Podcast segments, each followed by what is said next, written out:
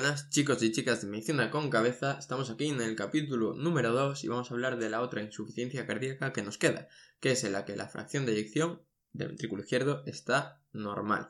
Como ya sabéis, vamos a responder a las 5 preguntas. La primera de ellas, ¿en qué consiste?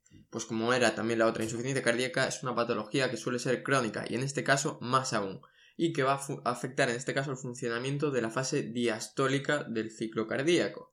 Entonces, la FEBI va a estar normal. ¿Qué quiere decir? Que el corazón va a seguir bombeando la sangre en un principio bastante bien. El problema va a estar en el llenado, en cómo se llena ese corazón. Entonces, ¿en qué consiste? Pues es una patología en la que la fase de llenado del corazón está mal. Ahora vamos con la segunda pregunta y aprendemos por qué. Entonces, ¿cuál es la causa? Pues la principal, la que tienes que conocer sí o sí, es la hipertensión arterial. ¿Por qué? Vamos a entenderlo. La hipertensión arterial va a hacer que en los vasos sanguíneos la presión arterial evidentemente esté alta. ¿Y qué va a pasar? Que el corazón, el ventrículo izquierdo, va a tener que bombear la sangre a esos vasos. Y por lo tanto va a tener que ejercer una fuerza, una presión mucho mayor para lograrlo, porque la presión de esos vasos está aumentada. Y como sabes, el corazón no es que haga magia, el corazón lo que hace es le da una potencia a la, sangre y como esa potencia es mayor que la presión que hay en los vasos, pues evidentemente la sangre pasa. Si de repente la presión en los vasos fuera 10 veces mayor que la que puede ejercer el corazón, pues te mueres porque esa sangre no da llegado a los vasos, ¿no?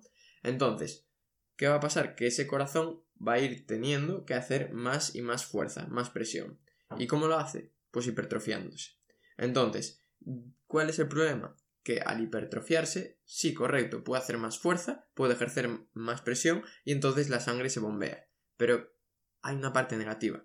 La parte negativa es que Cuanto más hipertrofia, menos distensible es. Y si es menos distensible, le va a costar mucho más llenarse. ¿Vale? Y ahí es donde está el problema. Se llena mucho más difícilmente. ¿Vale? Además que al hipertrofiarse, aumenta la presión en esa cavidad. Igual que pasaba en la otra insuficiencia cardíaca, que aumentaba la presión porque quedaba sangre ahí. En este caso, aumenta la presión porque se hipertrofia el ventrículo izquierdo. Entonces, ¿cuál es la causa? La hipertensión. ¿Por qué? Porque hace que el corazón, en este caso estamos hablando del ventrículo izquierdo, tenga que hacer más y más fuerza. Por lo tanto, se tiene que hipertrofiar para conseguir hacer más y más fuerza y esa hipertrofia conlleva que se distienda mucho peor.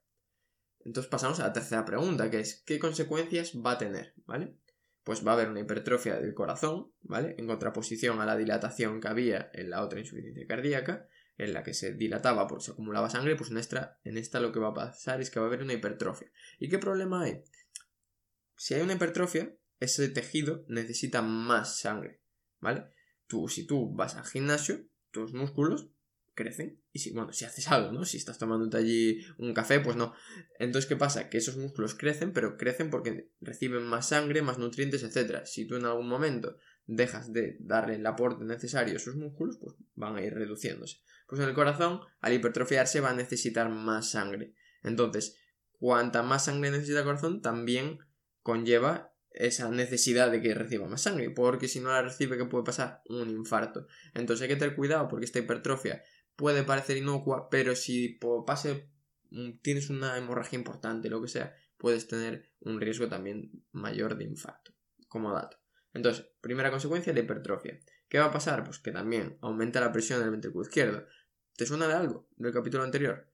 Sí, aumenta la presión en el ventrículo izquierdo, aumenta la presión en la aurícula izquierda y aumenta la presión en los pulmones.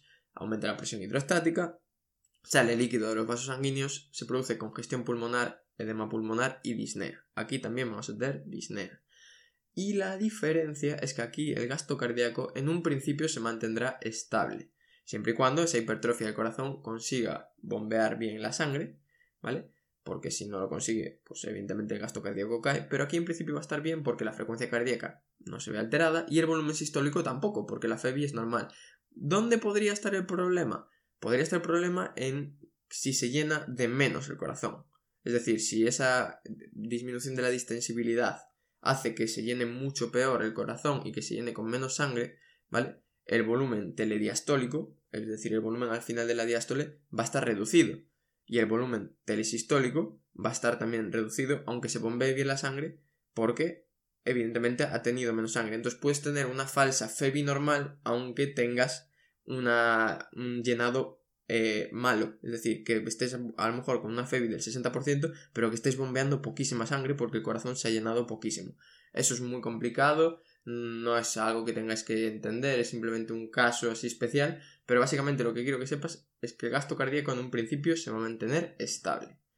Y una cosa que es ya mm, podéis mirar el esquema en el Instagram porque es mucho más sencillo de ver, es la representación de la fase diastólica y de, del llenado, ¿no? Con las ondas E y la onda A, ¿vale? Entonces, tú en la fase diastólica lo que tienes es una onda E, que es el llenado rápido, ¿vale?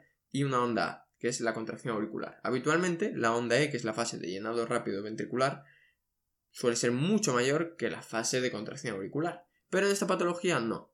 Y vamos a ver por qué. Entonces, ¿Cómo es esta dinámica? Tú en una situación normal, en la fase 1, por así decirlo, lo que pasa es que la presión en la aurícula izquierda es mucho mayor que en el ventrículo izquierdo. Entonces ahí se abre la válvula mitral y la sangre que tiene más presión, que es la de la aurícula izquierda, pasa al ventrículo izquierdo sin ningún gasto, porque es simplemente una diferencia de presiones. Eso es la onda E, que es muy grande.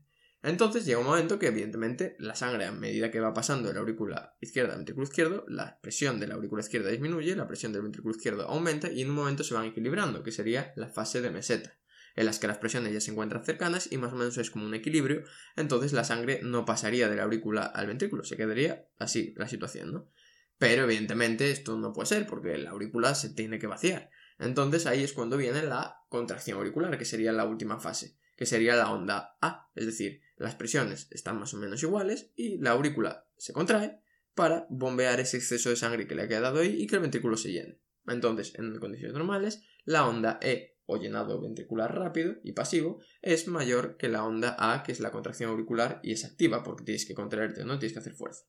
¿Qué pasa en la insuficiencia cardíaca diastólica? Vale, lo vas a entender muy fácil. Hemos dicho que aquí la presión del ventrículo izquierdo está aumentada de por sí por la hipertensión arterial. Entonces, cuando se abre la válvula mitral, la presión de la aurícula izquierda y la del ventrículo izquierdo no son tan diferentes como pasaba en una situación normal.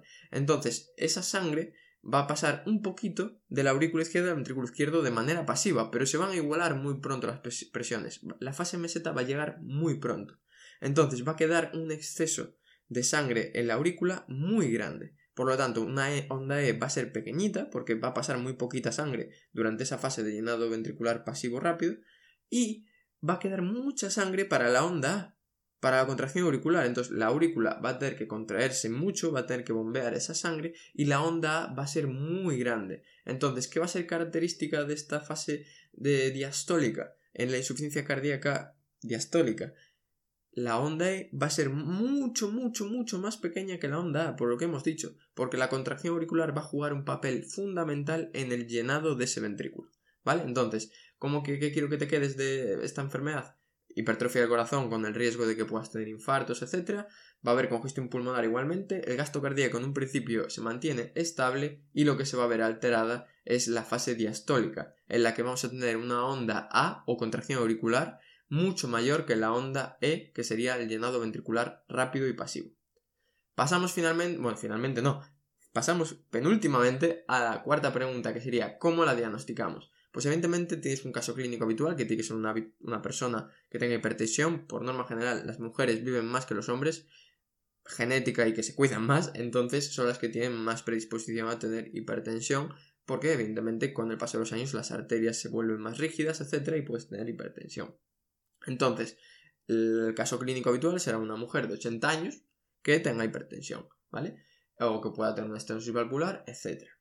En segundo paso, lo que hacemos es una exploración física, en la que nos vamos a encontrar una presión arterial normal, bueno, alta, perdón, hemos dicho que tiene eh, hipertensión y un gasto cardíaco normal. Entonces, un gasto cardíaco normal, está bien profundida, presión arterial alta y lo que hemos dicho es que va a tener esa sintomatología ¿vale? De disnea, va a tener congestión pulmonar, puede tener crepitantes, ¿vale?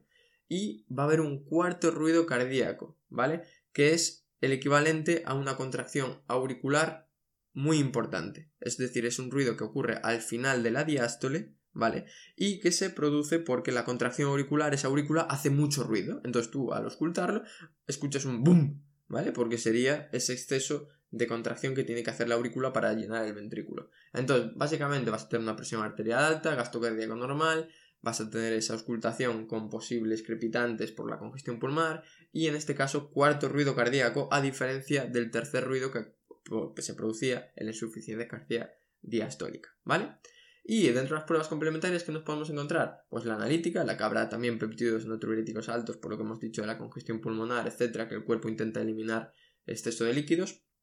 En el ecodoppler de la válvula mitral veremos eso, la, que la contracción auricular u onda A es mayor que el llenado rápido u onda E, ¿vale? Onda A mayor que onda E. En el electrocardiograma va a haber mm, unos voltajes de hipertrofia de ventrículo izquierdo, como pueden ser unas ondas S muy grandes en las derivaciones V1 y V2 y unas ondas R muy grandes en V5 y V6. Como hemos dicho, la masa contráctil, la masa muscular del ventrículo izquierdo va a estar eh, aumentada y eso se va a reflejar pues con unos voltajes muy grandes en las derivaciones que se vea claramente el ventrículo izquierdo, ¿no? Como puede ser V5, V6, unas ondas R muy grandes. Ahí hay unos criterios que son los de Cornell y los de Sokolov-Lyon, que hablaría de ellos, pero es inútil si no tenemos el electrocardiograma. Y ahora mismo me estáis escuchando, probablemente estéis en el gimnasio dando un paseo o en casa tirados en cama. Entonces, que os imaginéis una tira de electrocardiograma y que os diga que hay que medir más de 35 eh, milímetros, etcétera, es inútil. Pero que lo sepas que existen unos criterios, ¿no? Entonces tenemos la analítica, ecodoppler, el electro y el, el ecocardiograma, en la que vemos el corazón, calculamos la FEBI y vemos que está normal. Finalmente pasamos a la última pregunta, que sería ¿cómo tratamos esta patología? ¿no? Pues acordaos, hay que eliminar la causa y tratar sus consecuencias. Entonces, ¿cuál es la causa? Hipertensión. Pues tenéis que tratar la hipertensión arterial, que de eso hablamos en otro capítulo. Pero básicamente lo que tenéis que hacer es que esos vasos sanguíneos estén sometidos a menos presión, ¿vale? Entonces, eh, ¿qué pasa? En esta patología el tratamiento no está tan claro. En la otra habíamos dicho que había que inhibir al sistema renina-angiotensina-aldosterona porque el corazón fallaba y lo que hacía era que eh, los mecanismos del cuerpo a hacer que hiperfuncionara el, corazón y entonces se dañaba más. Aquí no está tan claro. Aquí lo que sí que se sabe es que hay que tratar la hipertensión arterial con lo mismo IECAS, eh, ARA2, calcio antagonistas, etc y luego tratar pues las comorbilidades. Por ejemplo, si la paciente o el paciente tiene anemia, pues le intentamos solucionar la anemia. Si tiene a lo mejor un feocromocitoma que le está produciendo que se libere catecolamina, si tiene hipertensión, pues igual hay que intentar eliminar ese feocromocitoma. ¿Sabes? Pero básicamente mm, no está tan claro la guía de tratamiento. Hay que tratar la hipertensión arterial, las comorbilidades. Si encuentras la causa de esa hipertensión, pues perfecto. Y luego, pues los síntomas congestivos, pues si tiene mucha congestión, mucha disnea, etcétera, pues a lo mejor diuréticos para intentar liberar esos pulmones y que respire mejor. ¿Vale? Eh, dentro de los diuréticos, el más utilizado suele ser la furosemida. Entonces, ¿qué quiero que te quedes de esta patología? Pues que es otra insuficiencia cardíaca en la que el fallo va a estar en la diástole, se produce sobre todo por hipertensión arterial que hace que ese ventrículo izquierdo esté sometido a unas cargas de trabajo importantísimas y que se tenga que hipertrofiar. Entonces que se va a alterar la dinámica de la diástole y la contracción auricular va a jugar un papel mucho mayor que el llenado ventricular pasivo, que el diagnóstico es la historia clínica, que vamos a tener un cuarto ruido cardíaco, que es la contracción auricular u onda A, y que dentro del tratamiento no está tan claro. Lo que tienes que intentar es solucionar esa hipertensión arterial, tratar los síntomas congestivos para que el paciente esté mejor y luego si encuentras la causa de la hipertensión arterial, un feocromocitoma o lo que sea, intentar solucionarlo. Y hasta aquí la insuficiencia cardíaca. Son en total unos 30 minutos de podcast sobre las dos insuficiencias cardíacas, pero espero que lo haya explicado tan bien que no tengas que estudiarla para el futuro, ni para un examen, ni para nada. Así que nos vemos en el capítulo siguiente con los infartos. Un abrazo.